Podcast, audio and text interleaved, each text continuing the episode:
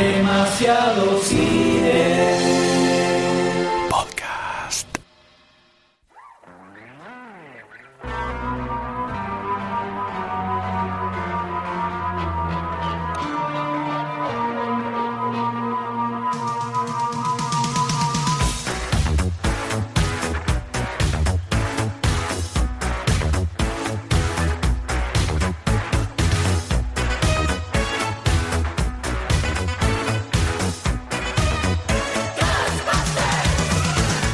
Todos, bienvenidos a esta miniserie de podcast dedicado a los cazafantasmas. Sí, los Godbusters tienen su serie de podcast en demasiado cine. Yo soy el Dr. D y en este equipo de paranormales están Sayus. Goldstein. M. Y en cada episodio vamos a desmenuzar cada detalle de este clásico de los 80s. Vamos a pasar por la prehistoria, sus protagonistas, su producción y todo su universo. ¿Estás listo? Prende las sirenas. Prepara la mochila de protones. Tenía en mano la trampa porque ahí empezamos.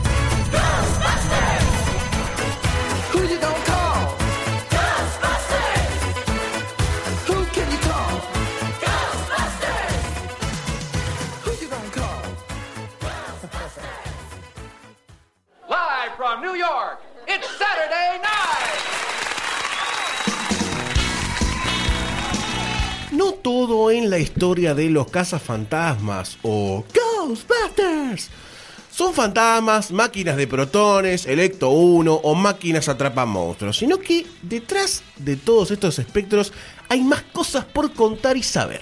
Pero algunas historias empiezan con susurros, otras con prólogos heroicos o discursos memorables, otras con palabras en prosa y oraciones pegadizas o un narrador de fondo.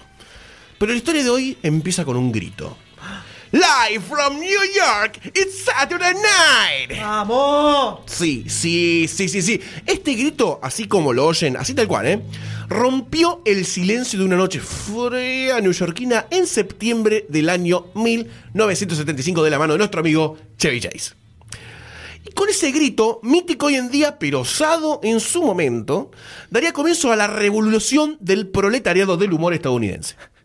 El- yo te voy a contar un poquitito de la historia para que nos pongamos en contexto. Cuéntame, Goldstein, por favor. Sí, vamos. El prime time nocturno yankee en ese momento estaba reservado para, a ver, vamos a decirlo de una forma medio amigable, bosta inmirable. Qué raro. Sí. No, eh, suerte que cambió. Suerte que cambió. Eh, o eh, quizás en el mejor de los casos podríamos decir que había algún late night show de los que ahora están hiper de moda. Sí. Que la rompía, pero igual tenía como esquemas de humor bastante acartonaditos, ¿no? Era como, bueno, acá nos reímos, acá no, qué chiste lindo. Así, cosas así. Pero, pero, desde la NBC, con un cast de actores que le iba a romper entera, una crew de escritores algo rebeldona y un poquito fuera de lo convencional. O sea, eran bastante Eran, enfermitos eran especiales. chicos especiales. Por lo menos para la época, ¿no? Y un productor que estaba decidido a todo, iban a cambiar esa realidad para siempre. Pero para siempre. Y para esta titánica tarea y para muchos otros, eh, un tanto imposible, llaman a Lorne Michaels. Un escritor y si había un poquito de hambre en casa, también actuaba, pero bueno, digamos que era actor. Escritor. Digamos que era escritor. Canadiense él, que tenía en su portfolio algunas cosas interesantes en cuanto a late night shows y algo de humor, pero bueno, nada, nada importante. Ahí disparó, ahí disparó el asunto. Lorne, o Lorne, como le decimos los amigos que vamos a jugar al fútbol, estaba enganchadísimo con el mundo incipiente del stand-up neoyorquino. Y como sabemos, justamente Nueva York, aunque nunca fui, pero bueno, es, es la ve linda en las fotos, es la capital mundial del stand-up. Totalmente, donde nació. Prácticamente nació en Nueva York. Esa forma de comedia que quizás hoy está un poquito bastardeada. No, o tal vez creció y se hizo mucho más eh, mainstream. Hay mucha más caca dando vueltas. Y cuando algo se hace más mainstream, Hay más, más caca. Exactamente. Pero que en ese momento estaba en la edad dorada de la comedia en la capital del mundo, Nueva York.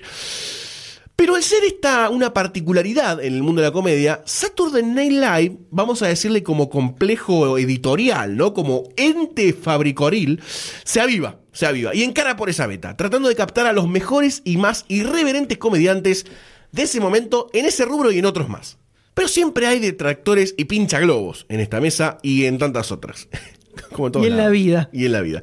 En este caso en particular, fue el agente de Lord, Bernie Boston, que le decía, pero te parece, che, poner esto a las once y media. Un hincha huevo el tipo, ¿eh? realmente un hincha huevo.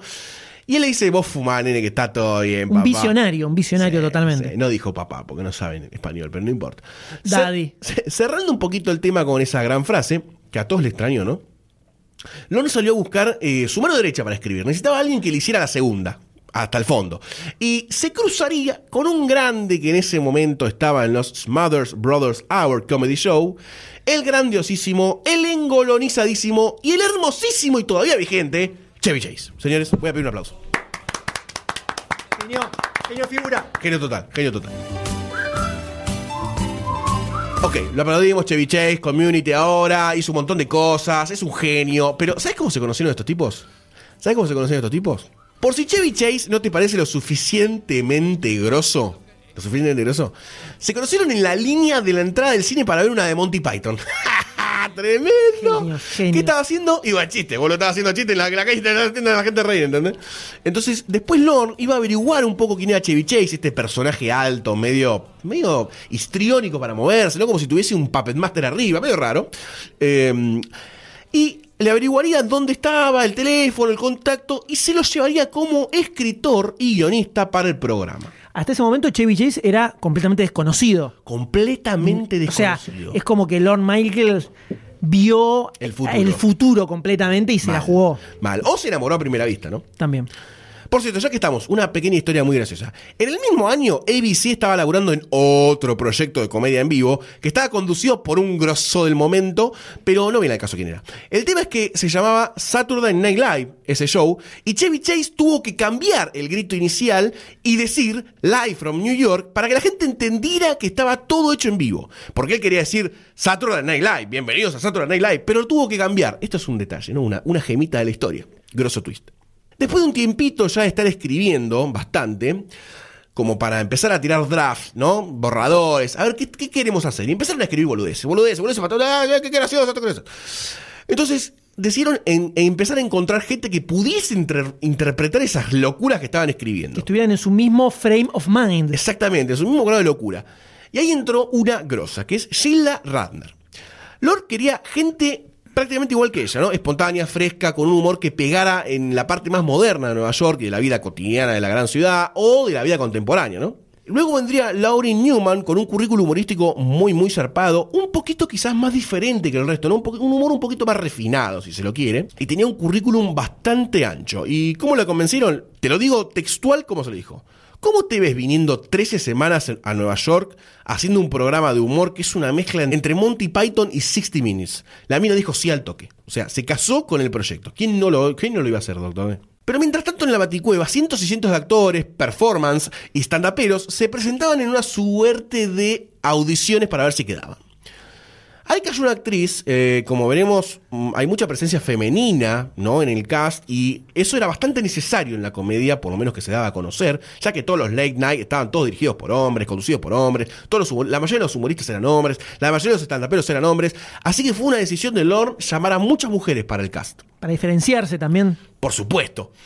Entonces acá aparece Shane Curtin, que calzó muy bien con las dos anteriores y además esta era, dicho por ellos, yo no quiero ningún tag que me pongan acá, que era más linda, ¿no? Tenía otra presencia, entonces esa contraposición lo hacía todavía más gracioso todo lo que hacían. Además tenía un perfil un poquito diferente y era justo lo que buscaban. Pero no todos son mujeres en la comedia de Saturday Night Live. No, los tipos querían a alguien, escuchen esto, alguien salvaje. Así describieron el papel que buscaban y ahí fue cuando encontraron a un amor imposible del Dr. D, al genialísimo John Belushi. Sí, el John. Que tenía una pinta de un poquito de rebeldón tipo Che Guevariano bárbara. Estaba laburando en un show semanal eh, radial a nivel nacional que, o sea, no andaba con chiquilinadas. Nacional o nada. Cuando le avisaron que lo estaban buscando. Por cierto, Fan Story parte 2. eh, les voy a contar otro datito. John no quería audicionar eh, para quedar en el cast de Saturday Night Live porque no le gustaba la televisión.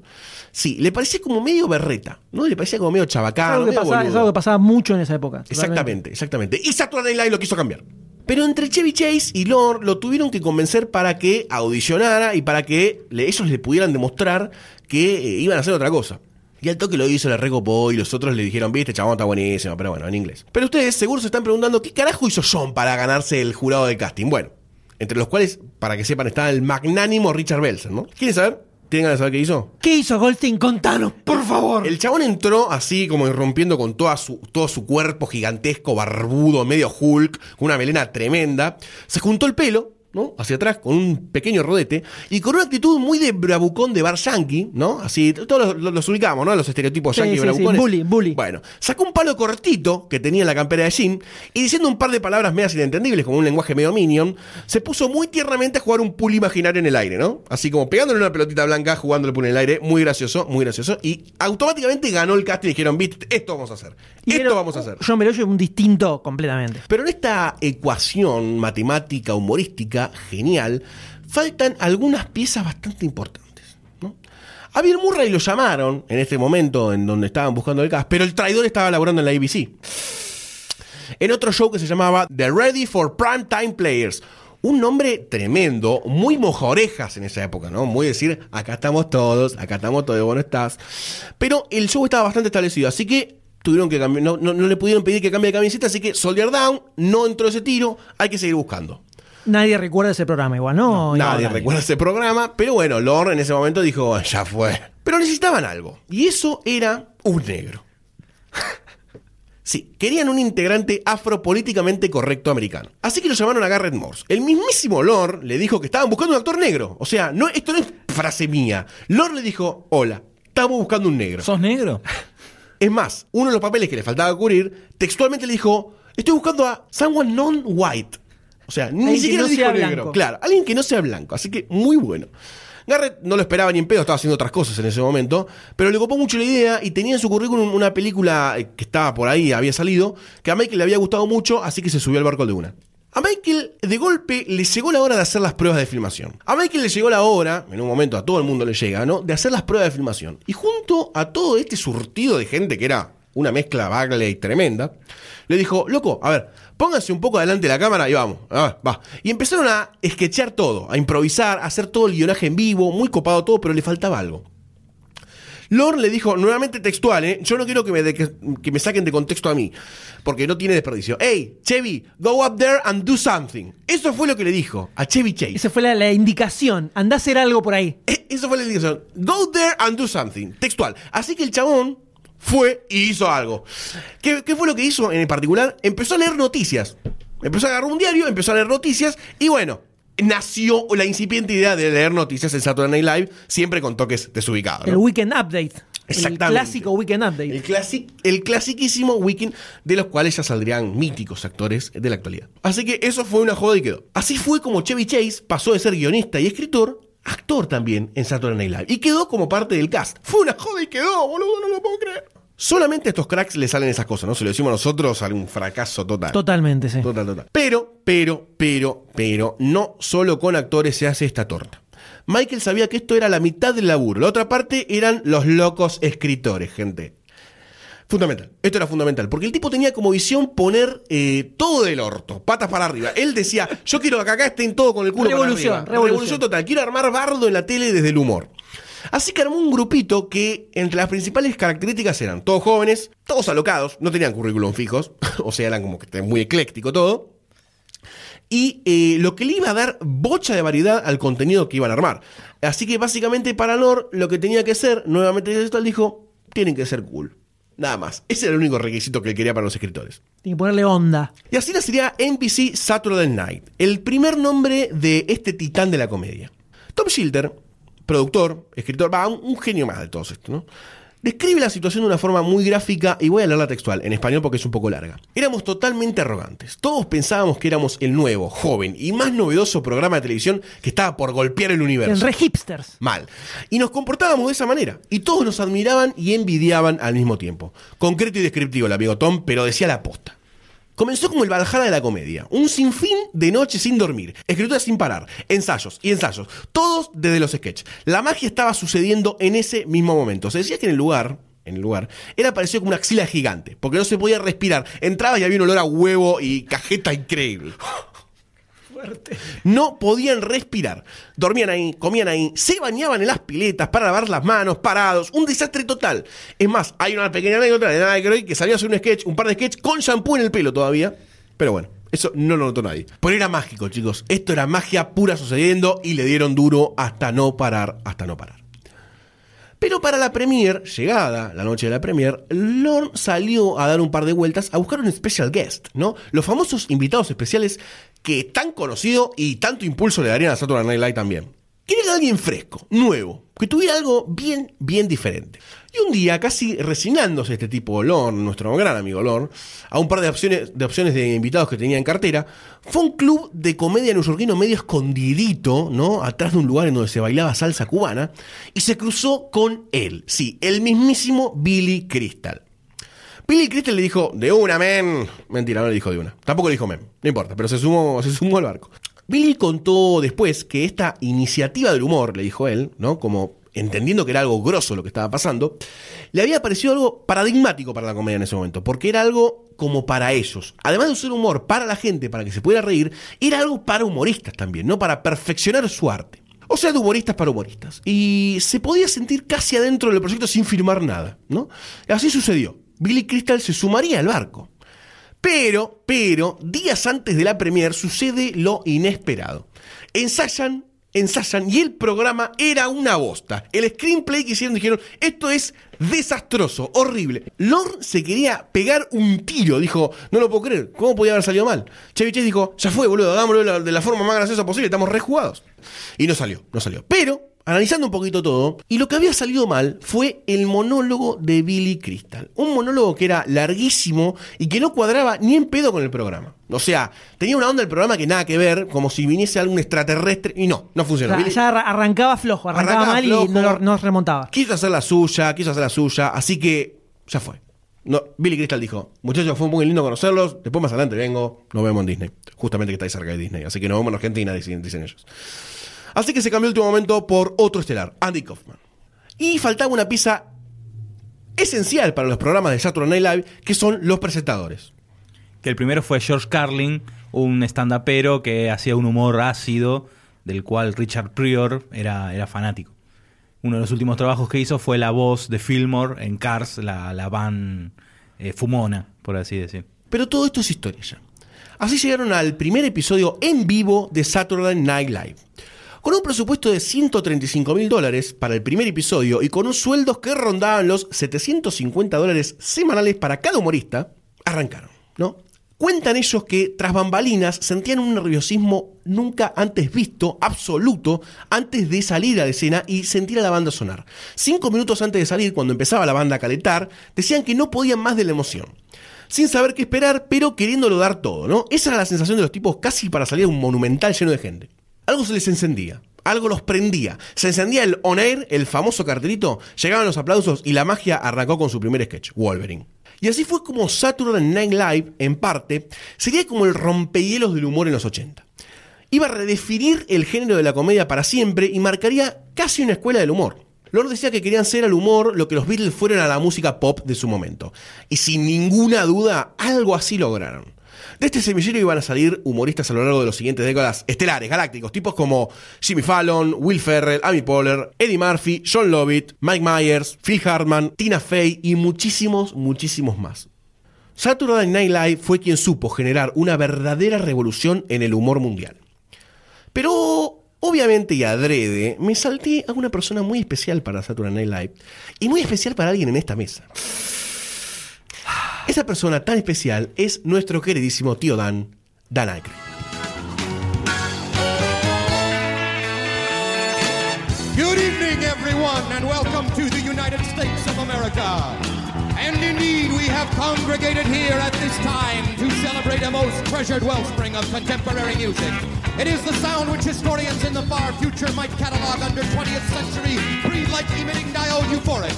But today the sound lives, and tonight assembled exclusively for your entertainment pleasure from the music capitals of this continent. This is the hard-working all-star show band of Julia Jake and Elwood Blues. Ladies and gentlemen, these are the Blues Brothers. Me tocó hablar de uno de mis actores favoritos de la vida. No es Robert De Niro, no es Al Pacino, es un actor, guionista, músico, director, empresario, un hermano blues, un cazafantasmas. Sí, señores, y me pongo de pie. ¡De Aykroyd!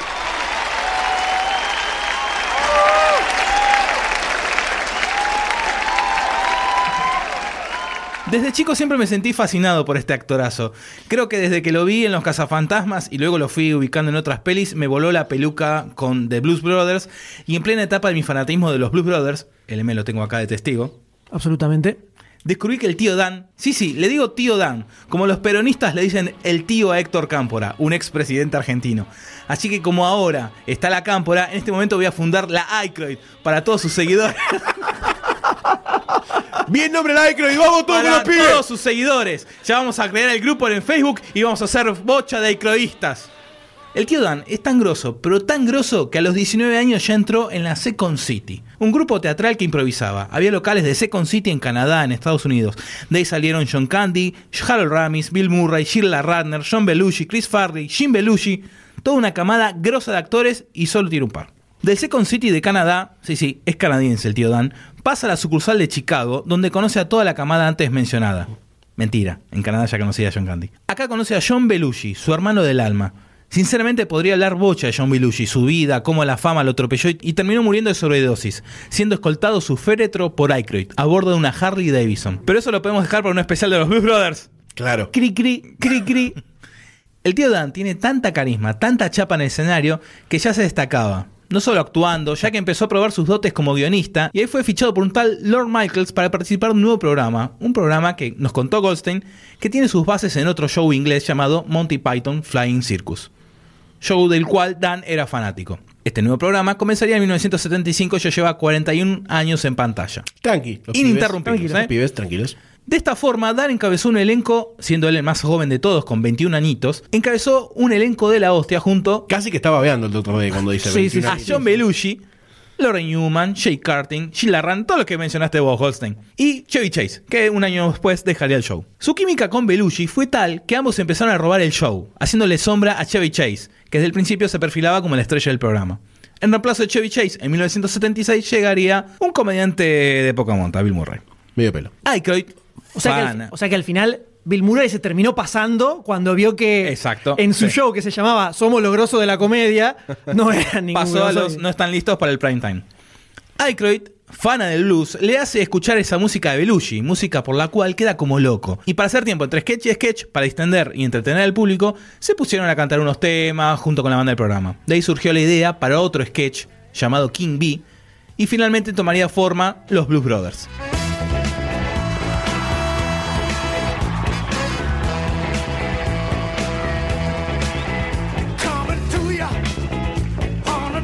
Otro de los papeles que pegó Dan fue el de Conheads, una familia alienígena que no logra encajar en las costumbres de la Tierra. Luego tendríamos una película en 1993 sobre estos visitantes de otros planetas. Gran película que todos Hermoso. recordamos con, Con muchísimo amor, ¿no? Muchos guiones se escribió durante estos cuatro años. Muchos personajes icónicos interpretó.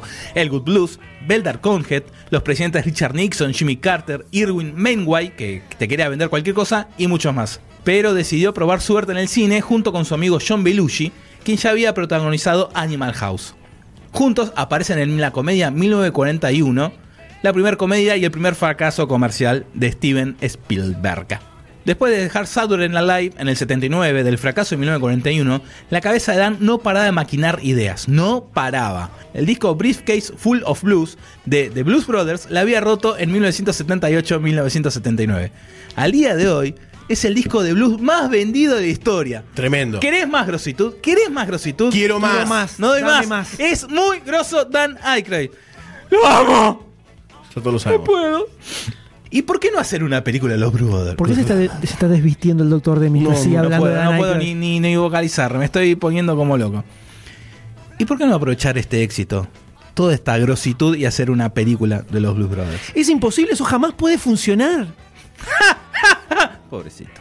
¿Por qué no hacer un homenaje a todo el blues que mamó? ¿Por qué no hacer un homenaje a todos los cielos bluseros de su vida? En 1980 se hace un guion hermoso, con homenajes y participaciones de la talla de James Brown, siendo esta su primera aparición en el cine, después lo veríamos en Rocky 4, y Aretha Franklin, Ray Charles y Cap Calloway, entre otros. Dirigida por John Landis y coprotagonizada por John Belushi, la película la rompió toda. La rompió. De arriba a abajo, de izquierda a derecha, de norte a sur. Dan Aykroyd ya estaba en el Salón de la Fama y ahora estaba en el Olimpo. Así como al pasar, te cuento, en la peli aparece Carrie Fisher, la novia de Aykroyd en ese momento, que interpretaba a la novia abandonada de James Belushi. Pará, pará, pará, pará, pará. Vos me estás diciendo que Carrie Fisher era la novia en la vida real de Dan Aykroyd. sí. O sea que Dan Aykroyd, además de todo lo que hacía, se la cepillaba a la princesa Leia. ¿Querés más grositud? Genio, ídolo. Era lo único que me faltaba. Ídolo. Por supuesto no es Trekker. Quiero ser como vos. Quiero ser como vos, Dan. En la película hacía la novia de John Belushi, de Jake Luz. En el medio de la película, el tío Dan le propuso casamiento a Carrie Fisher, Genio, pero, genio, romántico. pero la dejó para volver con su exnovio, Paul Simon. Lo que se pierde la piba. Uh, te dejaron por Paul Terrible. Simon. Acaba de bajar un escaloncito, Dan, ¿eh? Pero no quedó ahí nomás, sino que siguió escribiendo ideas, guiones para pelis, apariciones en otras, en otras pelis. Me viene así a recuerdo, siempre dan la película de Indiana Jones, siempre, siempre con el doblaje. Y una vez en cable le estaban dando en inglés. Y yo no sé, estaba con la tele de espalda y estaba haciendo algo. Y escucho, escucho una vocecita. Ese es Dan Aykroyd. Yo había leído que Dan Aykroyd hacía un cameíto en la película de Indiana Jones, pero nunca lo había descubierto dónde. Hay que escucharlo en inglés, señor. Hay que ver las películas en su idioma original y descubrir a tus ídolos. El tipo tiene un radar de voz. de No, Dan te juro, te juro. Dije, ese es Dan Aykroyd. Lo veo. las antenitas de vinil de, del Chapulín Colorado, pero para detectar a, al A, Dan Dan. Aykroyd, a los grosos. Venís de romperla toda con los Blues Brothers. Formás una pareja cómica exitosa con John Belushi. ¿Qué puede salir mal? Mm. En tu próxima película te dirige John Alvinson. No, no, no estamos hablando de Rocky. Y te musicaliza Bill Conti. No, no, no es la película de Rocky. ¿Qué puede salir mal? Bueno, en 1981 coprotagonizan Vecinos, Neighbors. No fue un desastre de taquilla, pero ahí anduvo de pasar para el otro lado. La crítica la aplastó. Mucho manoseo en el guion, mucho ego por parte de los protagonistas hizo que se fuera todo al garete. Tampoco ayudó que se hiciera intercambio de roles, ya que siempre Belushi hacía el papel de rebelde malito en las películas y Aykroyd era el bonachón, el buenazo. En esta ocasión hicieron al revés. Belushi era el vecino conservador y Aykroyd el vecino quilombero y anarquista. El público no le gustó la idea, le dio la espalda a esta comedia extraña y fue el último que hizo con Belushi ya que falleció en el 82. Ya en este año, 1981, Aykroyd venía escribiendo ideas para una comedia paranormal y una sobre espías, ambas para ser protagonizadas por él mismo y su hermano Blues del alma. Por razones que ya comenté, hubo cambio de planes y su coprotagonista en la peli de espías fue Chevy Chase, la peli era Spike Like Us, con el tema principal compuesto por el grosso de Paul McCartney. Que está en el videoclip, ¿no? Puedes ver a Paul McCartney y a Danny Croyd. Ya está. Es, es el epíteto eh, de, de los videoclips. Paul McCartney y Dan Aykroyd. Es el palabra que no tiene nada que ver. No me importa. Es el churro de los videoclips. Es lo mismo. Epíteto. ¿Qué cosa? ¿Qué cosa? Es el, Es el lavarropa de los es videoclips. el sustantivo de los Ahí. videoclips. Ahí arriba. Pero por fin le llegó el momento, el momento de ser protagonista de su propia película. Solo llevaría la carga de la peli. Llegaría a Doctor Detroit en 1983, donde conoce al amor de su vida, Donna Dixon. La peli costó 8 millones de dólares. Era el hit del estudio para romperla toda. Pero algo falló. La peli fue otro fracaso y solo recaudó 10 millones. Fino, fino, ¿eh? La temporada 1981-1983 no fue la mejor para nuestro campeón, pero seguiría entrenando, seguiría escribiendo para tener un comeback como la gente. ¿Quién es Rocky? Es Dan Aykroyd. Todos estos golpes, la taquilla, ¿lo afectarían al tío Dan? ¿Pero qué hace uno cuando tropieza? Sigue intentando y aprendiendo de sus errores. Sí, señor. Así que ese mismo año hace otro clásico de la comedia. Peli que si la dan en TV la dejo seguro de fondo. De Mendigo Visionario, Trading Places, con Eddie Murphy. La comedia fue un taquillazo, la rompió. Sí, señores, Dan Aykroyd seguía en pie. Quiero hacer un comentario. Aykroyd se llama Daniel Edward Aykroyd. Mi papá se llama Daniel Eduardo. ¡No! ¡Terrible! ¡Marta! ¡Terrible! Momento Daniel Aykroyd. Se... se ve que se ve que soy fana desde de otro desde otro plano. ¡Me lleva la sangre! En el esperma de mi viejo. nacimiento. En el esperma de mi viejo estaba Dan Aykroyd. Yo tendría que haber nacido del tío Dan, me equivoqué. Me equivoqué de Daniel Eduardo. Por ahí andaba. Se ve que soy fana desde otro plano existencial, ya que me vine a elegir un padre con los mismos nombres que el tío Dan. Y hablando del plano existencial, Dan es un estudioso de lo existencialista y lo paranormal. No solo él, ya que la cosa viene de familia. Hay un linaje. Hay un linaje. Su bisabuelo ya se contactaba con los espíritus. Bien ahí. Y su padre, Peter Aykroyd, también, llegando a escribir un libro sobre todos los eventos que fue registrando en una libretita. A la pelota. Hoy no vi nada. Es el... Hoy tampoco. Hoy casi. No, era el viento. Hoy me asusté, pero no tiene nada que ver. Era un gas. El libro se llama A History of Ghost con intro del tío Dan. Aykroyd mamó desde chico todo este asunto espiritual. Él cree que cuando uno muere deja un residuo eléctrico en nuestro plano existencial, lo que llamamos espíritus, él no le dice fantasmas, y sigue creyendo hoy en día en toda esa movida. Hace unos años hizo una serie llamada PCI Factor que trataba sobre lo paranormal. Duró cuatro años, pero dejó una marca. Todo esto paranormal que vivió que mamó de su familia, le dio ideas para un guion que venía escribiendo desde 1981. Un guion que iba a coprotagonizar con Belushi y que finalmente quedó todo cristalizado en una película que...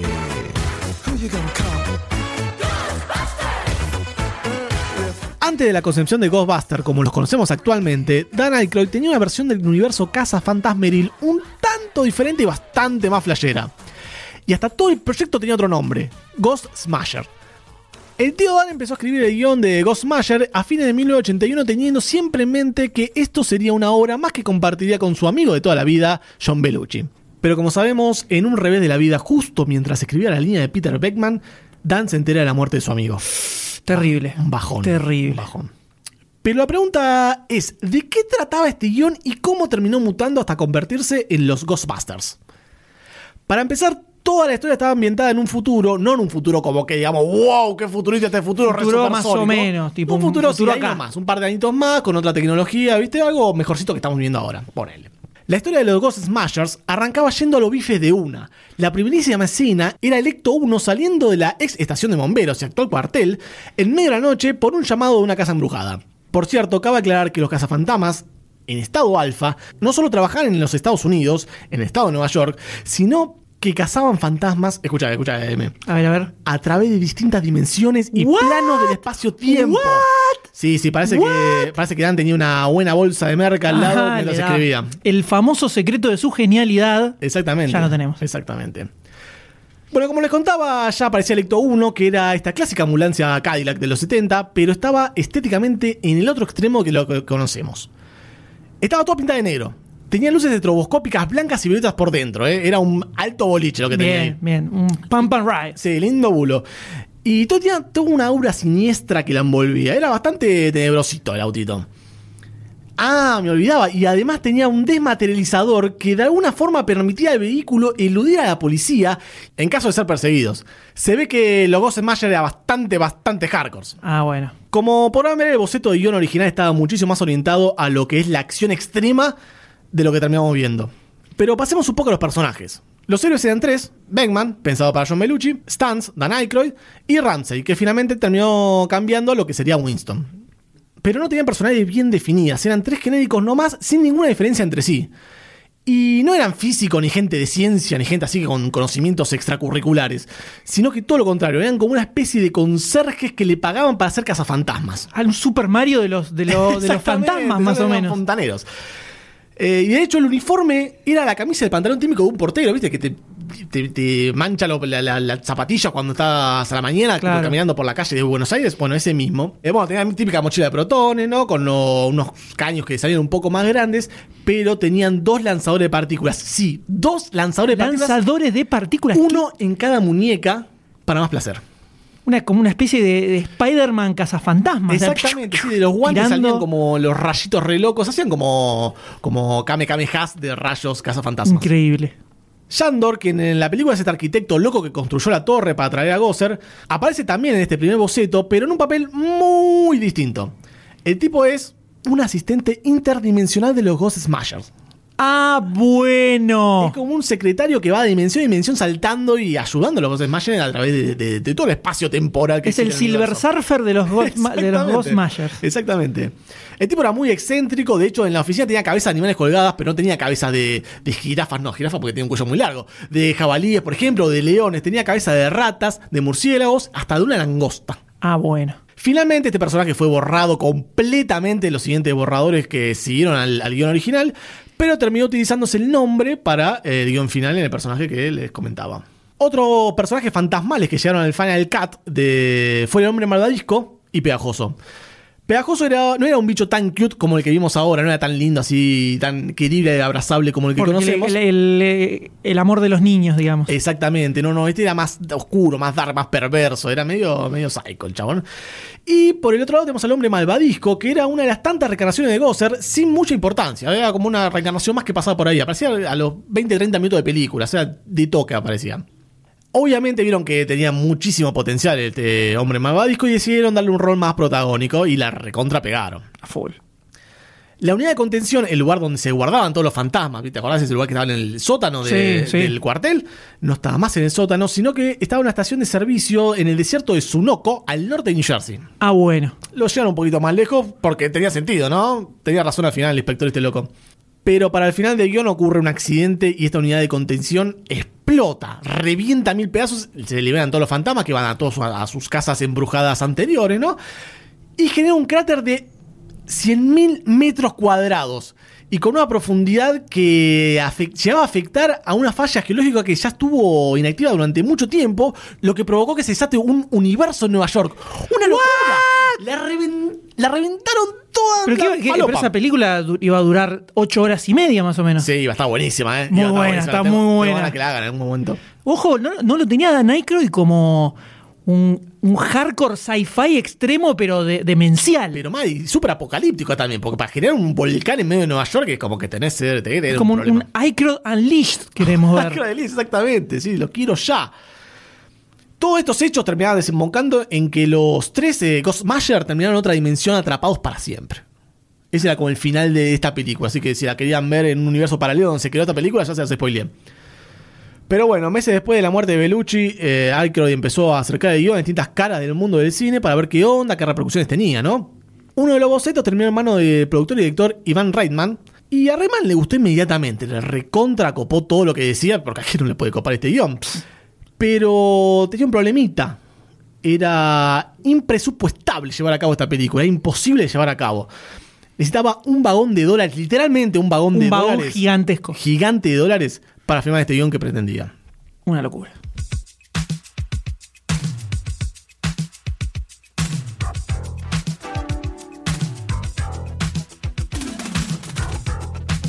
Para entender mejor por qué Los Cazafantasmas eh, decimos que fue una película revolucionaria, es importante conocer un poco cómo estaba la industria cinematográfica norteamericana en esa época.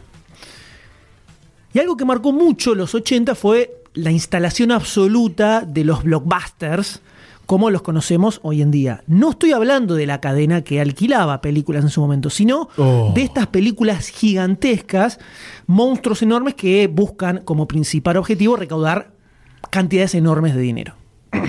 Pallets de dólares. Este término blockbuster ya se usaba mucho antes para las películas que lograban recaudar mucho. Ponele eh, Lo que el viento se llevó, Los Diez. Mandamientos. No, Casablanca no. Eh, so- estas son, son todas películas que recaudaron mucho dinero, entonces se decía, ah, mirá, fue un blockbuster. Se usaba para describir una situación que se daba después de que se estrenaba la película. Pero el uso de la palabra blockbuster, como la conocemos hoy en día, arranca en el año 1975 con una pequeña película llamada Tiburón del señor Steven Spielberg. ¿Qué fue lo que pasó? Es una película que sorprendió absolutamente a todos porque terminó recaudando más de 100 millones de dólares y nadie se la vio venir. Nadie absolutamente. Entonces, los estudios ven esto y dicen, pará, yo también quiero tener mi película que recaude 100 millones de dólares. Obvio. Pensemos que en ese momento una película cara, con un presupuesto medio elevado, andaba alrededor de los si- 10 millones más o menos. Una película tranquilamente podía salir 2, 3 millones por ahí y era un presupuesto normal. Entonces de repente pones 10 millones, te recauda 100, 1000% de ganancia, por favor, todos queremos lo mismo, todos queremos eso. Empiezan los estudios a buscar eso. ¿Cuál es la contra que tiene esto? que empiezan a manejar fórmulas de blockbuster.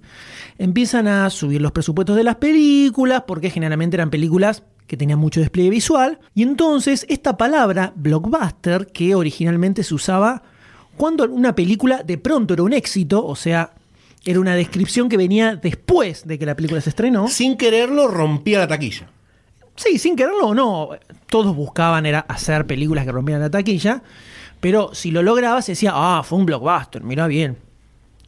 Empiezan a usarlo como para. como si fuera un género de película, prácticamente. Es decir, vamos a hacer un blockbuster. Y esto lleva a que el riesgo se minimice totalmente, con los presupuestos que empiezan a aumentarse, y entonces no se la van a jugar a hacer algo raro o algo que no esté comprobado ya que funciona. Claro. Se estrena Star Wars, fue un hit, listo. Entonces la aposta es hacer películas de viajes espaciales. ¡Trae un gordo!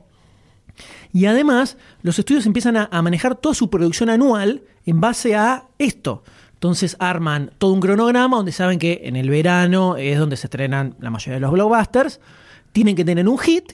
Y después el resto, bueno, se fijan los slots que les quedan libres y algo metemos, después nos fijamos. Entonces, en lugar de, de seguir el proceso creativo lógico, que sería, che, se me ocurre una idea, ah, está buena, dale, vamos a hacer una peli, se empieza a dar al revés. Necesitamos un hit para el verano. La última película que funcionó bien es de eh, ciencia ficción, con un extraterrestre y un pibito de protagonista. Listo, vamos a hacer eso. Y después se fijaban quién la escribe, quién la dirige, quién la protagoniza, cómo la historia. Eso deja de ser lo importante, queda secundario y hasta te digo en tercer lugar. Y junto con eso viene todo el aparato de marketing gigantesco y astronómico para arrastrar a la gente a que vaya a ver la película. Y además, algo que le importaba mucho a los estudios, todas las licencias y el merchandising, donde levantaban una tonelada de guita. Algo que sabemos que Star Wars medio que impuso, ¿no? Exactamente, digamos la fórmula Star Wars, llamémosla.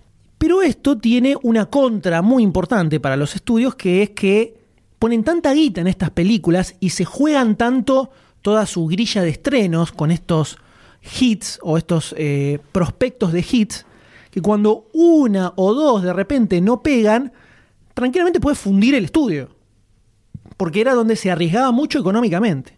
Es por esto que generalmente los, los grandes críticos de cine, ¿no? los, los más académicos, eh, los pelados con pipa, digamos, Bautizados así por demasiado bautizados así por demasiado cine, te dicen que los 70 fue la última gran década del cine norteamericano y los 80 es como la perversión absoluta de todo lo bueno que hubo en los 70. Ujú. Pero por suerte nosotros no somos críticos de cine, así que nuestra total ignorancia nos habilita para Hablar de que- cualquier cosa. Para decir que probablemente los 80 sea una de las etapas más hermosas para nosotros del cine norteamericano y que nos marcó absolutamente la vida.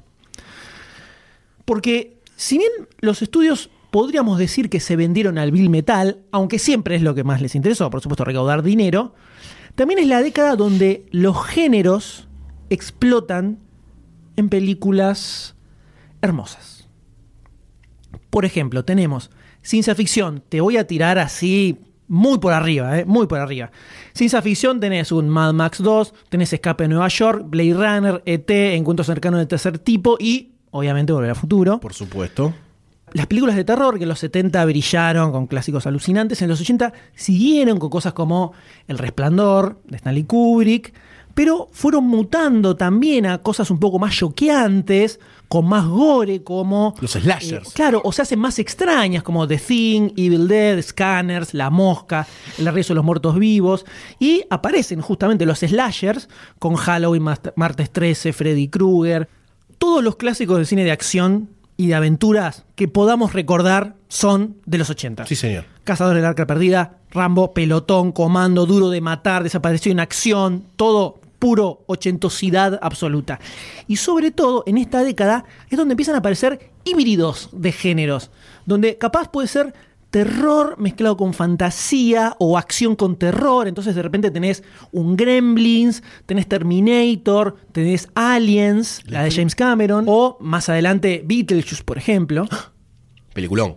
Y así puedo seguir una hora haciéndote name dropping, tirándote una atrás de la otra y no terminamos más. No paramos más. tremenda lista, igual salía solamente una década, ¿no? Sí. Sí, pero y, y apenas a- a- rozando la superficie. ¿eh? Pero algo que cambió mucho en esta década y que tuvo un resurgimiento bastante poderoso fueron las comedias. En gran parte li- liderado por esta especie de, revolución que armó Saturday Night Live y, shows similares. Entonces, de repente no es raro encontrar en, el top 10 de, de las películas más taquilleras de un año unas cuantas comedias. Algo que hoy por hoy no sucede muy seguido. No, no, no. Ya aparte, como que bajó el nivel ya de la comedia con respecto a los 80, pero también podemos estar influenciados por la niñez y el ¡ay, mira eso! Y ahora ya estamos grandes, cansados, viejos. Entonces, por ejemplo, tenés actores clásicos como Gene Wilder y Richard Pryor que te estrenan Stir Crazy, que levanta más de 100 millones de dólares. O tenés a Bill Murray en Stripes, que de repente te levanta 85 millones de dólares. Y algo que nace acá y que marca completamente los 80 son las películas de parodias o las spoof comedies, como se le dice en, en inglés.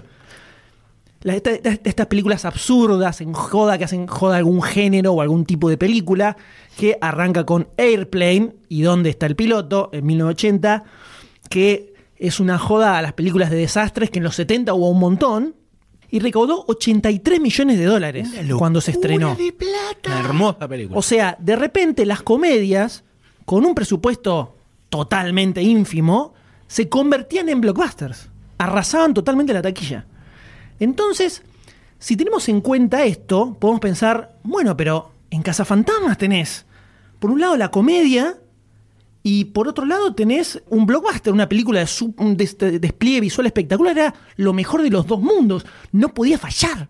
¿Por qué era una película imposible de hacer en ese momento? El secreto está principalmente en el presupuesto.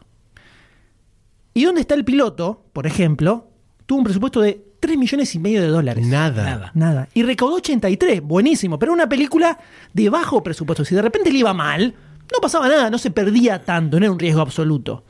Pero cuando estamos hablando con películas de 10, 20 millones de dólares de presupuesto, los estudios eran muy cuidadosos. No se iban a arriesgar cuando se trataba de un blockbuster porque había mucha plata involucrada. Y ahí es donde estaba, aparece Dan Aykroyd con su idea que jamás había manejado una película de alto presupuesto y tenía cero experiencia en efectos especiales. Y todo esto se remataba con el hecho de que los protagonistas eran todos actores de televisión, era toda gente que venía de la televisión. Y en este momento estamos a principios de los 80, algo que después va a cambiar Cazafantasmas cuando se estrene, pero hasta ese momento los actores de televisión eran como. se quedaban en la televisión, no son estrellas de cine, no agarpan en el cine. Esto empieza a cambiar ya cuando estamos llegando a Cazafantasmas, sobre todo cuando aparece Bill Murray que de repente destruye toda la taquilla. Pero hasta ese momento no tenía la suficiente chapa como para decir, toma, bueno, te damos 20, 30 palos para hacer tu película. Entonces lo tenés al tío Dan, que dice, hola, ¿qué tal? Sí, yo quiero hacer una película, un grupo de tipos que viajan a través de dimensiones, pero es una comedia, pero no, no tiene ninguna superestrella de cine ni nadie, eh, no tenemos ni especialización en efectos especiales tampoco, pero no va a salir una tortadita además, ¿eh? Ah, pero eh, mi coprotagonista, que era para el que le había escrito la película, falleció. Así que era un poco muy poco probable que dieran luz verde a una cosa así. Pero todo esto iba a empezar a cambiar cuando se suma al proyecto el primero de los co-equippers del tío Dan, que le va a dar una mano astronómica en todo este despelote de ideas que tenía para que terminen convirtiéndose en una realidad.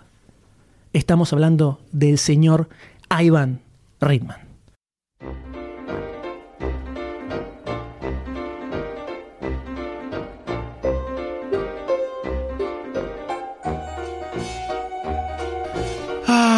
Ah, la historia, Ghostbuster, tantas cosas hermosas que componen los hechos. Eh, sí, los hechos que son producidos por acciones, acciones de los hombres y mujeres que hacen a la historia. Un eslovaco, nacido en medio de la guerra del década de 40, escapando a las peores cosas que ese panorama puede ofrecer, pesadillas por doquier. Llega a la tierra de los libres con una mano atrás y otra adelante. Llega a América, pero no a Estados Unidos, no a la tierra de las franjas rojas, blancas y azules, sino que llega al país de la bandera roja y blanca con la hojita en el medio. Sí, Canadá, señores. Canadá formaría este genio. Entrando ya en edad de estudio, ¿no? Abandonando el juego con los muñecos, eh, va a la McMaster University en Ontario, donde estudia cine. Nada, mentira, estudia música. Aunque no lo crean, estudia música. Pero en el medio de todo eso, y paralelamente, como un buen hombre hace todo a pulmón y empieza a meterse e interiorizarse en el mundo de la dirección y la haceduría de películas. Pero basta de datos que no le importan a nadie más que a Wikipedia. A nadie más que a Wikipedia. Vamos a ver qué perfil tenía el tipo. Todavía no te dije el nombre, todavía es un misterio. Solamente con un hecho aislado. El primer film concretado por este hombre fue Columbus of Sex. Una película basada en una novela, pero ¿qué es lo llamativo de todo esto? ¿Qué es lo llamativo? Lo siguiente. El film lo metió, aunque no lo crean, sí, bueno, es Canadá, ¿no? Con quilombos con la ley. Imposible. ¿Por qué? Violaba algunas leyes de integridad moral. Para que un país tenga leyes de integridad moral, la verdad, Porque Canadá es especial, ¿no? Canadá es el especial de Norteamérica, sí señor, sí señor.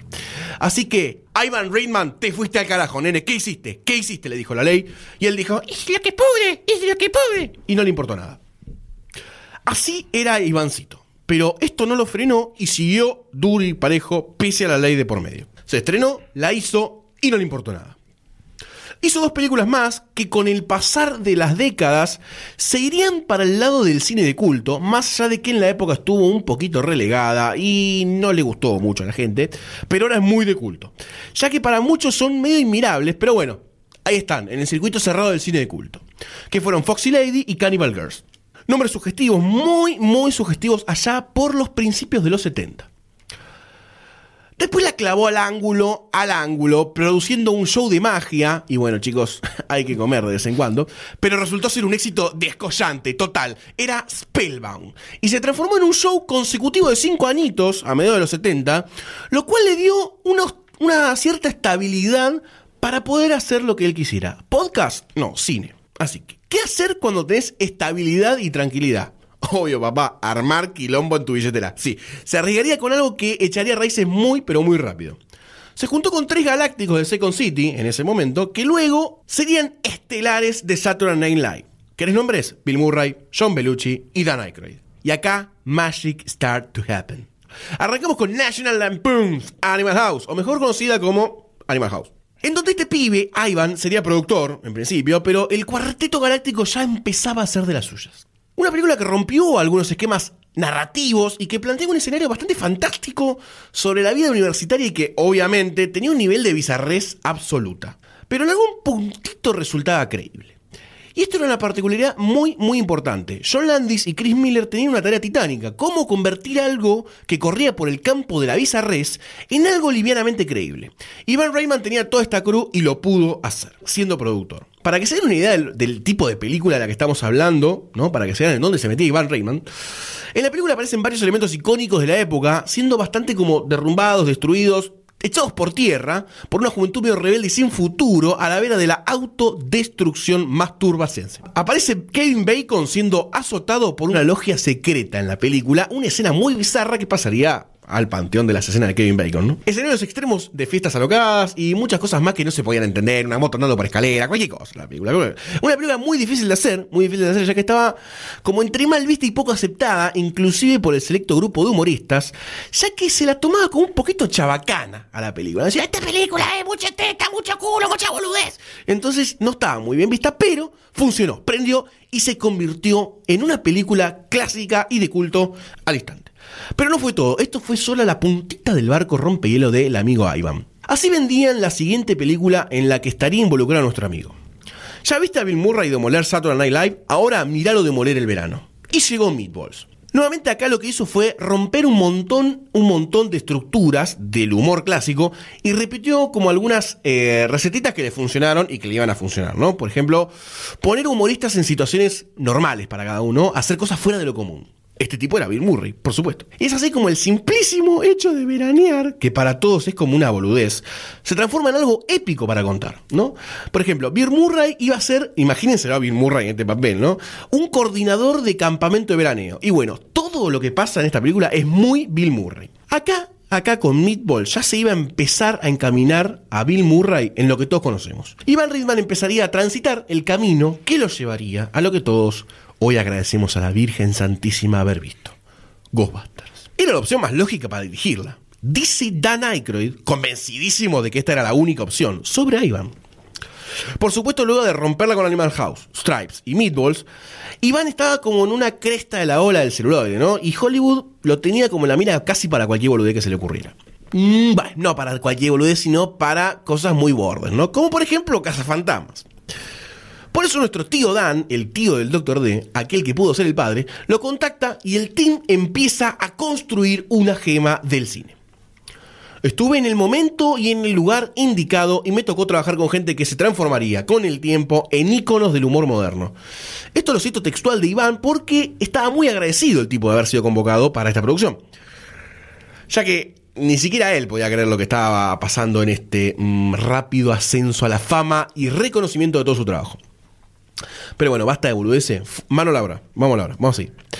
Dan le muestra el primer borrador del guion. Esto es como Ghostbuster, la idea de Ghostbuster llega a las manos de Iván.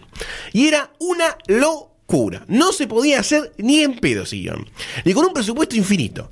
Iván cuando termina de leerlo dijo, chabón, quedé exhausto. Lo de chabón no, pero quedé exhausto lo dijo posta. El guion era una locura total. Una locura total. Como si un mediano se hubiese cogido un unicornio. Era un sinfín de cosas fantásticas. Viajes temporales, fantasmas, planetas, galaxias. Y encima era bastante más oscura de lo que terminó siendo. Pará, Dan. Un hincha pelota. Muy grosso, pero la verdad que se fue al carajo con el guion. Bueno, bueno, una cosa imposible de articular, brother. ¿Qué, ¿Qué me está diciendo?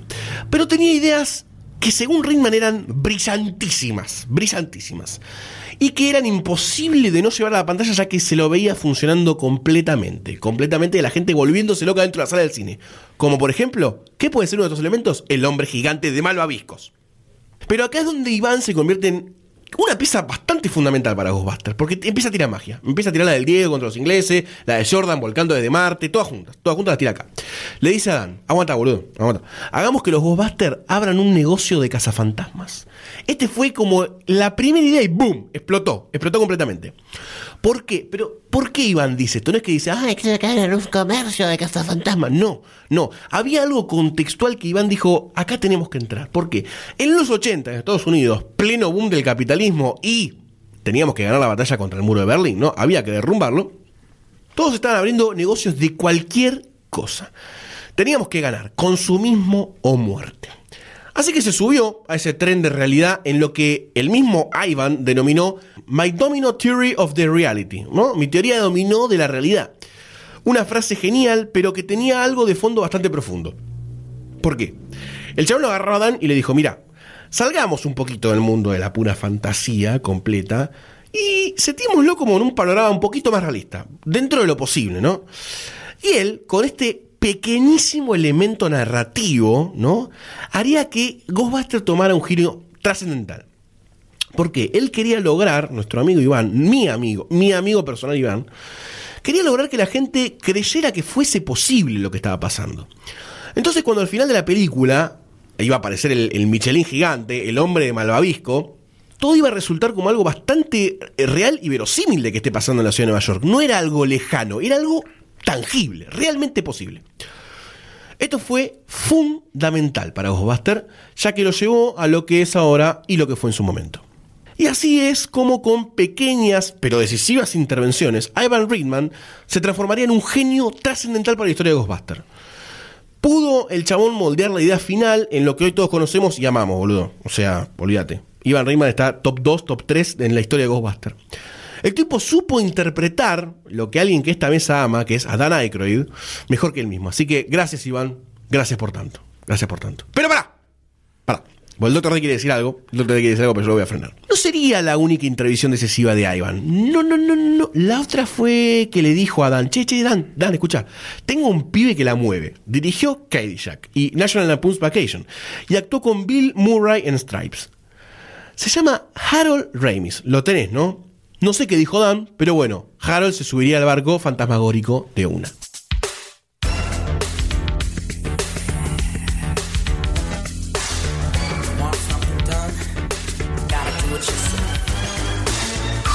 Harold Ramis. Actor, guionista, director. Otro grosso junto a Dan Aykroyd. Obvio. Todos los grosos me tocan a mí. ¿Te das cuenta? Dan Aykroyd, Harold Ramis. Un tipo tímido en el colegio que se defendía con el humor. Él se definía como una fusión de Groucho y Harpo Marx. Un humilde. Sí, sí, sí. Era punzante en sus palabras para defenderse como Groucho y era encantador y tierno como Harpo.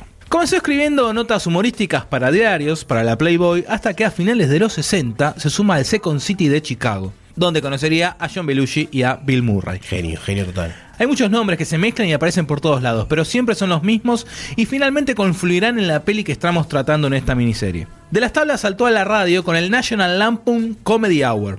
National Lampoon era una revista onda mad que la pegó tanto que llegó a tener programas de radio, TV y películas. Todo un megapolio, ¿no? Sí, sí. En este programa de radio la fue rompiendo más como guionista. Sus ideas eran locas, frescas, algo tenía este muchacho. Guión acá, guion allá, que se mete en la TV, pero su momento llega cuando escribe el guion de National Lampoon's Animal House, o Desmadre a la Americana, el título en español. La película protagonizada por John Belushi, que la descose, la rompe. Nota aparte. Cuando se estrenó esta peli en 1978, John Belushi tenía la película del año con Animal House. Estaba en el programa de TV que la venía rompiendo también, Saturday Night Live. Y tenía un disco que estaba en el puesto número uno de ventas, Briefcase Full of Blues, con su hermano Blues, Dan Aykroyd. ¿Cómo no se le iba a subir la fama a la cabeza a este muchacho y de empezar a llevar todo sobre sus hombros, con la ayuda de unas pastillitas amigas? Volviendo a Ramis, en 1980 aprueba la silla del director al dirigir Cadillac, la cual coescribió con Brian Doyle Murray, que seguramente lo tienen de cara y digan, ah, mirá, es este. Y puede que muchos descubran hoy, en este podcast, que es el hermano de Bill Murray. ¿Sabes que te lo iba a preguntar? No puedo Es el creer. hermano de Bill Murray. Increíble que en todo esto haya otro Murray, ¿no? Cadillac está protagonizada por el gran Rodney Dangerfield. Y resulta que es la primera aparición en la pantalla grande de un actor poco mencionado en esta miniserie de podcast, Bill Murray. En 1981 hace su debut en el cine frente a las cámaras en un papel secundario detrás del primer protagónico de otro cazafantasmas. Otra vez sopa, Bill Murray. La peli era Stripes, acá le pusieron el batallón chiflado, y estaba dirigida por Ivan Reitman. El círculo se va cerrando. También le pone su voz a un personaje de la peli animada Heavy Metal. Pero el tipo seguía y seguía acumulando éxitos. En el verano del 79, John Hughes, sí, sí, ese John Hughes, escribió una historia para la revista National Lampoon. Se llamaba Vacation 58. La historia gustó y lo llevaron al cine. ¿Quién se sentaba en la silla del director? Sí, Harold Ramis. Así es como en 1983 se estrena National Lampoon's Vacation. La película fue protagonizada por otro ex Saturday Night Live, Chevy Chase, Beverly D'Angelo y un futuro Saturday Night Live, Anthony Michael Hall. No, no, no había ningún pariente de Bill Murray en esta película. Un de dato. El auto que aparece en la peli no existe en la realidad. Está basado en un otro modelo de un Ford. Es un auto exclusivamente hecho para la película. Fue realizado especialmente por George Barris, el creador del clásico Batimóvil de la serie Dan West. Genio, genio total. Paralelamente, un purrete de 29 años le acerca una idea para que lo pula junto con Ivan Reitman. El joven se llamaba Dan Aykroyd y el proyecto era Los Ángeles de Charlie. Nada, mentira. Eran los cazafantasmas. Tres ya estaban a bordo. Dan, Ivan, Harold. Pero el proyecto se iba a terminar anclando en el cuarto mosquetero y no se imaginan quién sería.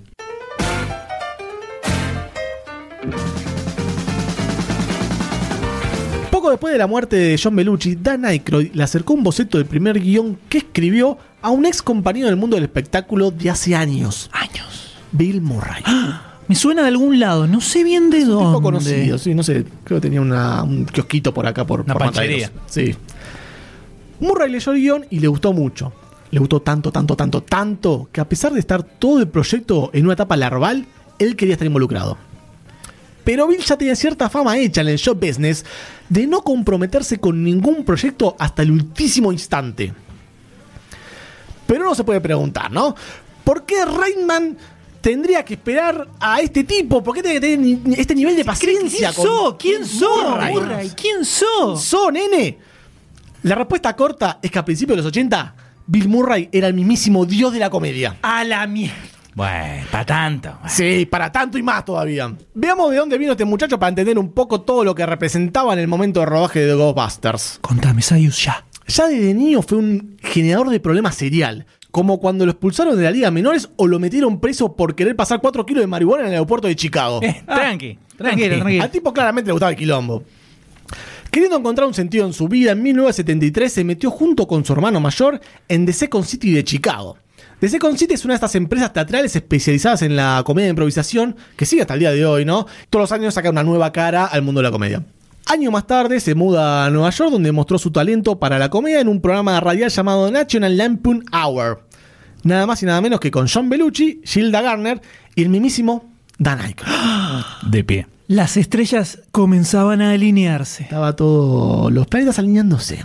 En 1975, cuando empezó a hacer un ciclo humorístico medio spin-off de este programa de radio, lo hacían varios teatros, fue encontrado por Howard Cosell para hacer un programa de televisión de varietés llamado Saturday Night Live with Howard Cosell, que era para la ABC. Mientras tanto, en la NBC, ese mismo año, estaban haciendo un programa con un nombre muy parecido, casi igual, que estaba haciendo furor, la estaba rompiendo toda. Saturday Night Live. En 1976, el mítico productor de Saturday Night Live, Lord Michaels, llamaba a Bill Murray para reemplazar a Chevy Chase, ¿eh? Hubo un enroque de, de Tranqui, campeones. Tranqui ahí, ¿eh? Te llaman para reemplazar a Chevy Chase. No, no voy, che. No, no puedo, no me da. ¿Qué querés?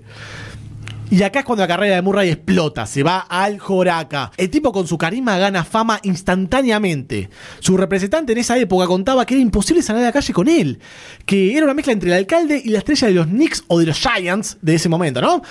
El flaco atraía a todo tipo de público, esto quería decir básicamente el representante, porque es un tipo que no puede hablar bien. Entre los sketches de Saturday Night Live crea este personaje medio hipócrita, medio cínico, medio irónico, que vamos a ver representar en muchas de sus películas más icónicas. Y hasta terminó ganando un Emmy por su trabajo en el show, ¿eh? Ah, bueno. Bien, O sea, el chabón la pegó toda con Saturday Night Live. Ya a esta altura, el próximo paso en la carrera de Bill es llegar a la pantalla grande. Y lo logró de una manera exitosísima en 1979 con una comedia llamada Meatball, dirigida por Ivan Reitman. Oh, all the pieces are falling in its place. Tan, tan. Un año después, redobla la apuesta y protagoniza una de las más grandes comedias de culto de la década de los Ah, 80. la mierda. Cadillac. ¡No puedo creer! ¡No puedo creer! Dirigida por Harold Remis. ¡Oh! Y ya empezamos a ver un patrón acá, ¿no? Cómo Dios los cría y viento los amontona. Para terminar de consagrarse, en 1981, nuevamente con Reitman, protagoniza Stripes. Stripes genera una cantidad de... Era una máquina de hacer dinero, Stripes. Eh, eh, fue la top 5 en películas más vistas de 1981. La rompió toda con esto. Millones y millones de dólares caían a su alrededor. Sí, sí, se hacía montañas, hacía rastis con millones de dólares. Y también logró un papel secundario importantísimo en el clásico Tootsie de 1982. Así que muy bien para Bill. Así que acá retomamos nuestra historia. Ya llegamos a 1983 con un Bill Murray en la cresta de la ola de la comedia que aún no se sabe si va a aceptar o no participar en Ghostbusters. Este modus operandi de Murray que lo caracterizaba no era nada nuevo. Reitman cuenta que para la filmación de Meatball, él no sabía si el cómico iba a aceptar o rechazar el papel hasta un día antes de empezar a filmar. Es algo que tiene en la cabecita. Extremo, Murray, un sí. extremo, un histérico. Es un histérico, exactamente. Es una estrella, como un histérico, es una estrella, es un distinto, es un diferente, es un tipo que te tira la jugada que no esperaba, No, es el que gol. te define el partido en el último minuto. Claro, que no te erra el penal. Ese es el nivel de volatilidad que tiene Murray. Y por eso le pusieron el sobrenombre Murricane. Murricane. Murricane, que es una mezcla entre huracán y Murray. ¿Entendés? Murricane. El actor es una especie de fuerza de la naturaleza formidable e impredecible. Por eso le pusieron este sobrenombre, ¿no? De- con mezcla de huracanes. Aykroyd, que fue quien le puso el sobrenombre, cuenta que entregarle un, un guion a Murray es como entregar una estación de un juez. Tenés que mirarlo fijo a los ojos, entregarle el guion a él mismo en la mano y afirmarle, vos recibiste esto. Finalmente, con tantas caras conocidas y familiares, tanto al frente como atrás de las cámaras, Bill Murray decide aceptar el papel de Peter Beckman. Listo, ¿no? Ya tenemos todo, tenemos el guion, tenemos el productor, tenemos el director, tenemos el reparto completo, tenemos a Bill fucking Murray. ¿Qué puede faltar? Un estudio que financie toda esta locura.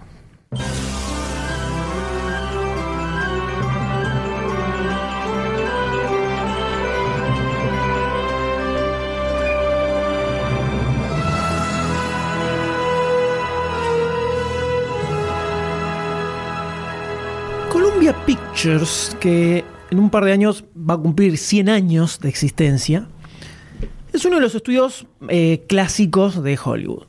No era parte de los grandes estudios. Estaba más como una segunda línea con Universal o United Artists, obviamente hablando de la década del 20, y manejaban producciones de un presupuesto bastante moderado, no se hacían mucho los locos, y en la década del 30 empezaron a meter algunos hits, principalmente porque aparece Frank Capra, que se pone a hacer películas para ellos, y en el 34 mete una película que se llama It Happened One Night, una comedia romántica protagonizada por Clark Gable, que es la primera película en llevarse los cinco Oscars más importantes. Mejor película, director, actor, actriz y guion. ¡Tomá! ¡Tomá! Ahí tenés, ahí tenés el underdog.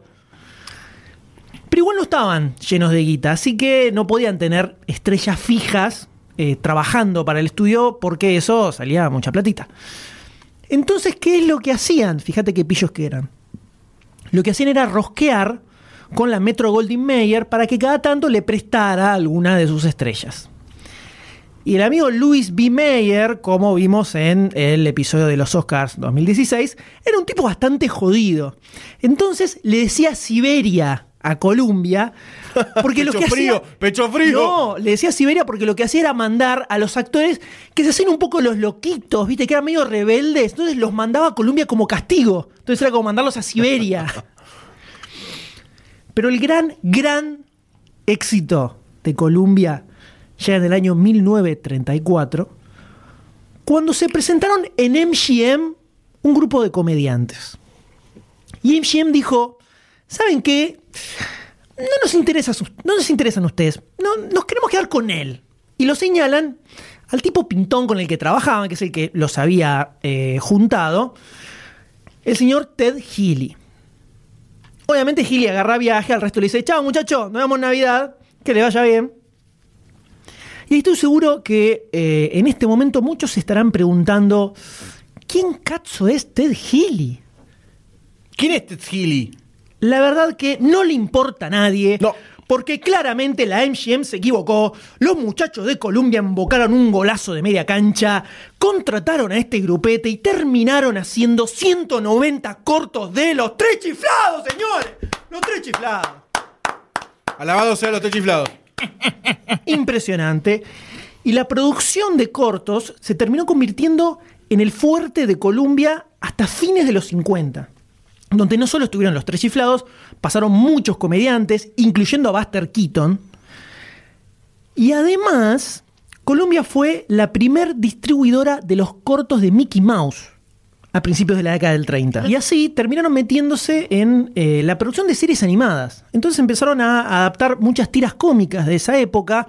Entonces hacen dibujitos de Crazy Cat, de Scrappy, de El Zorro y el Cuervo. Y para fines de los 30, lo que hacen es fusionar, por un lado, la producción de cortos y por otro lado, la adaptación de tiras cómicas. Y empiezan a hacer seriales basados en personajes de pulps y de cómics. Entonces así es como aparecen los clásicos seriales de Batman, de Superman, el fantasma, la sombra, Mandrake, Terry y los piratas y un montón de más, todos clásicos. Pero en los años 50 llegan varios cambios. En esa época el poder que tenían los grandes estudios empieza un poco a declinar porque aparecen leyes antimonopolio que los obligan a vender los cines que tenían.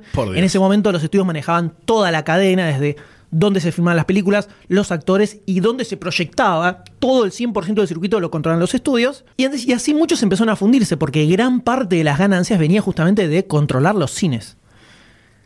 Pero como Columbia siempre fue un estudio chico y nunca, nunca tuvo cines, y tampoco tenía un millón de estrellas con contrato exclusivo, esto hizo que de repente estaba al mismo nivel de, las otras.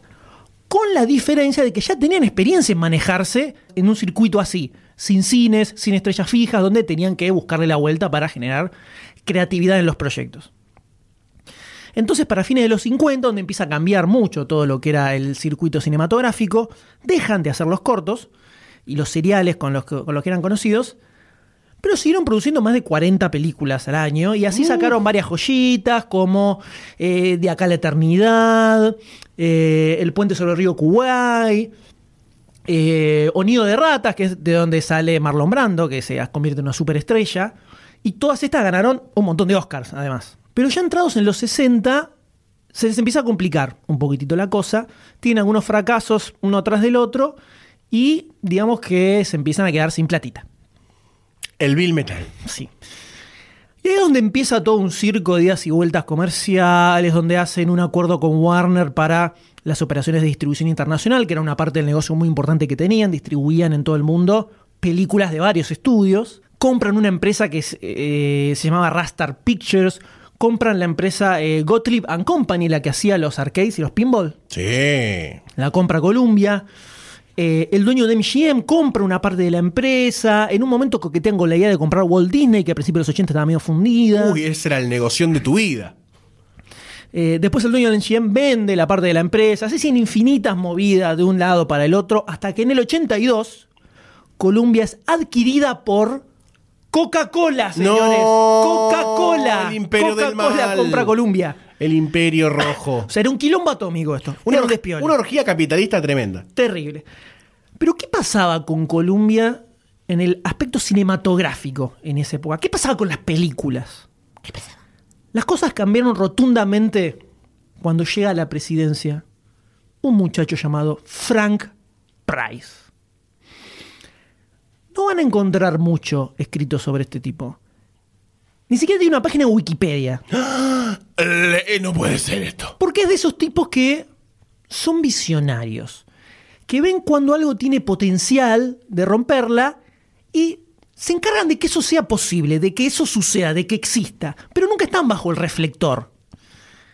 Muy rápidamente, como para hacer una idea de dónde salía este tipo, empezó trabajando en televisión, donde eh, estuvo al mando de series chiquitas, poco conocidas como El hombre nuclear, La mujer biónica, El increíble Hulk, Battlestar Galáctica. Tremendo, todo. Nada, tremendo. ¿no? Tranqui. Nada, tranqui. Solo títulos.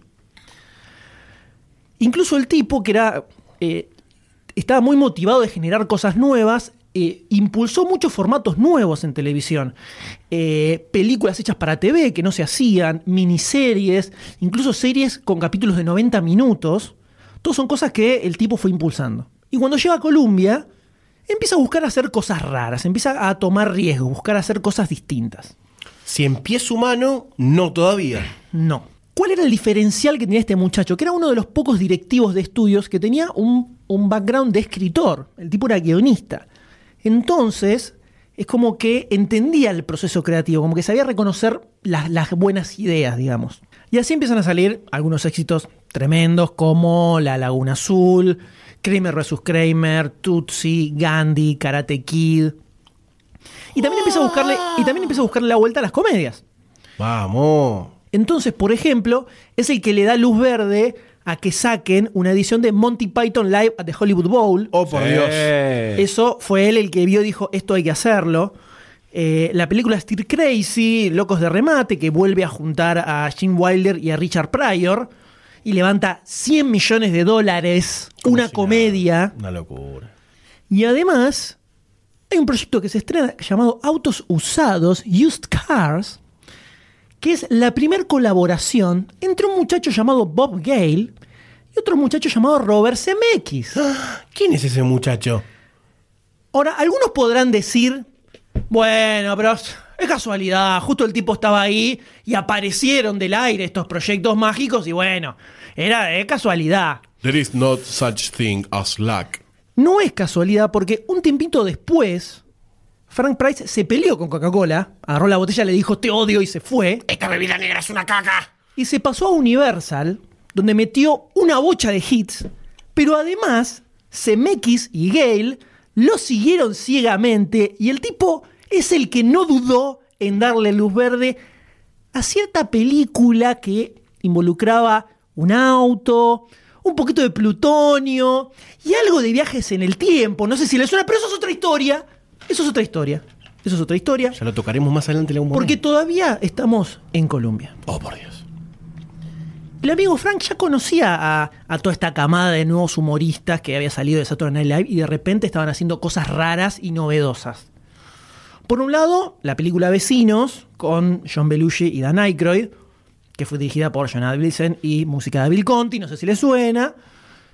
Y también por Stripes, la comedia dirigida por Ivan Reitman, con guion de Harold Ramis y protagonizada por Bill Murray, o sea que rompió todo, que rompió todo. Todo tiene que ver con todo en este podcast. Entonces no es raro que de repente un día el amigo Frank está en su oficina y le pasan una llamada de un tal Michael Ovitz. Ring, ring. Michael Ovitz era el representante de Dan Aykroyd y de Bill Murray en esa época. Atiende, Ovitz le dice, che, ¿qué hace Frank? ¿Todo bien? Mira, eh, te cuento cómo es esto. Tenemos un proyecto. Danny escribe, Ivan dirige, Bill Murray va a estar en el elenco y estamos sumando a Harold también. Silencio. Todo, Frank- todo en la cara. Fern Price traga un poco de saliva, se moja un poquitito los labios Horrible. y pregunta: ¿Cuánto va a salir? Se escucha un pequeño murmullo del otro lado del teléfono, como si estuvieran hablando algo. ¿Cuánto sale, dile esto? ¡Eh! ¡80 millones, pedile! ¿Cuánto le pasamos? ¿Cuánto le pasamos? Jovich le contesta, Dijo que sí, boludo. Dijo que sí. ¿Cuánto sale esto, boludo? ¡No tapaste el teléfono! más o menos. ¡Boludo! Jovich le contesta, ¡eh! Ponele 25 millones todo. 25 millones todo Cerramos, redondito. cerramos. Más menos 3 por viático. A Ivan Reitman en ese momento le tiró un número totalmente en el aire. ¿eh? Porque Ovitz le preguntó, che, ¿cuánto le decimos? Y le dice, y güey, yo calculé el triple de lo que salió Stripes. Me parecía más o menos lógico. Más o- a ojo, ¿viste? ¿Cuántos años trae? 8. 25, pedile. Y en ese momento, Frank Price anula su cerebro totalmente, todas las alarmas que le decían que era una locura, y deja que su corazón decida, que su intuición vea más allá de lo evidente, y le dice, dale, la hacemos. Corazón, que les echaste corazón.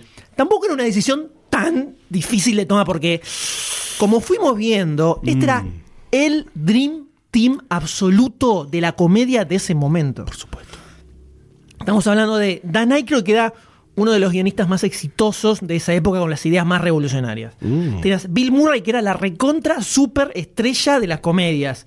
Ivan Reitman y Harold Ramis, que entre los dos se han dirigido probablemente las comedias más exitosas de los últimos 5 o 6 años. Entonces, era como una liga de la justicia de la comedia, más o menos. Hoy en el salón de Bill Murray. El problema chata. apareció Mm. cuando los superiores de Frank se enteraron de lo que había hecho este muchacho. ¿El triple stripes? 25 millones de dólares por una comedia. ¿Estamos todos locos? ¿Estamos todos locos, doctor D? No lo descartaría. Enseguida lo llamaron por teléfono. Le dijeron, ni se te ocurra, ni se te ocurra cancelar ya este proyecto. Pero el tipo estaba completamente empecinado. Así que el CEO de Columbia le terminó mandando a su abogado desde Nueva York hasta Los Ángeles. O sea, lo hizo atravesar todo el país Le fue a llevar una oferta que no puede rechazar. para que lo apriete y lo convenza de que era una locura lo que estaba haciendo. De lo que estaba haciendo, decían que era muy, muy arriesgado, es mucha plata. ¿Vos estás loco, nene? Le dijo cuando lo vio. Pero Price. Pero Price le decía: Papá, esto la va a romper. Mirá el equipo que tenemos. Tengo a Bill Murray, no se preocupe. Cuando abrió no la puerta sa- preocupen". salió una, una nube de humo denso. ¡Papá! ¡Fantasma, boludo! Ok, ahora entiendo. que sean 50. Era imposible, imposible hacerlo cambiar de opinión. Así que le terminaron diciendo: Ok, Frank, dale para adelante. Pero esto es 100% tu responsabilidad. Hola. Si esto falla, si esto termina siendo un muerto, te vas a prender fuego vos solo. A Frank no le importó porque tenía huevos y se la bancaba, carajo. La nube de humo ataca de nuevo. Así que terminó consiguiendo fecha de estreno para el verano de 1984, que es la época en la que se estrenan todos los blockbusters, ¿no? En el verano. O sea que iban a salir con todo, bien, botines de punta, estaba segurísimo que le iban a romper. Pero eso les daba exactamente un año. Un año para reescribir, filmar y editar un blockbuster lleno de efectos especiales que ninguno de ellos jamás había hecho. Ninguno tenía experiencia en esto. Destrucción. ¿Me querés explicar cómo lo iban a hacer, Goldstein? ¿Me querés explicar cómo iban a hacer eso? Lo vamos a ver en el próximo episodio, M.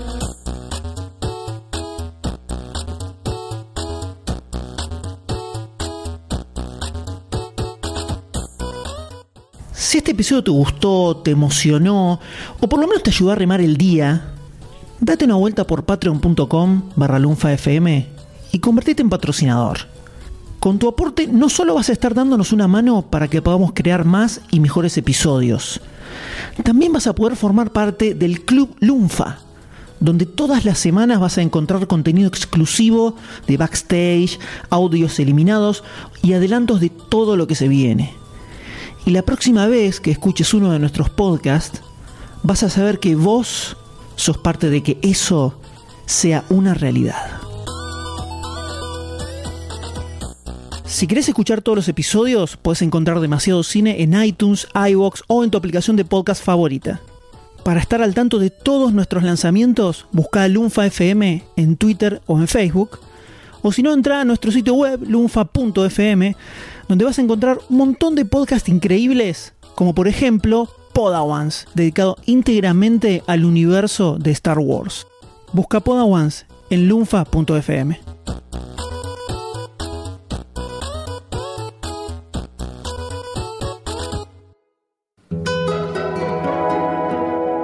Lunfa.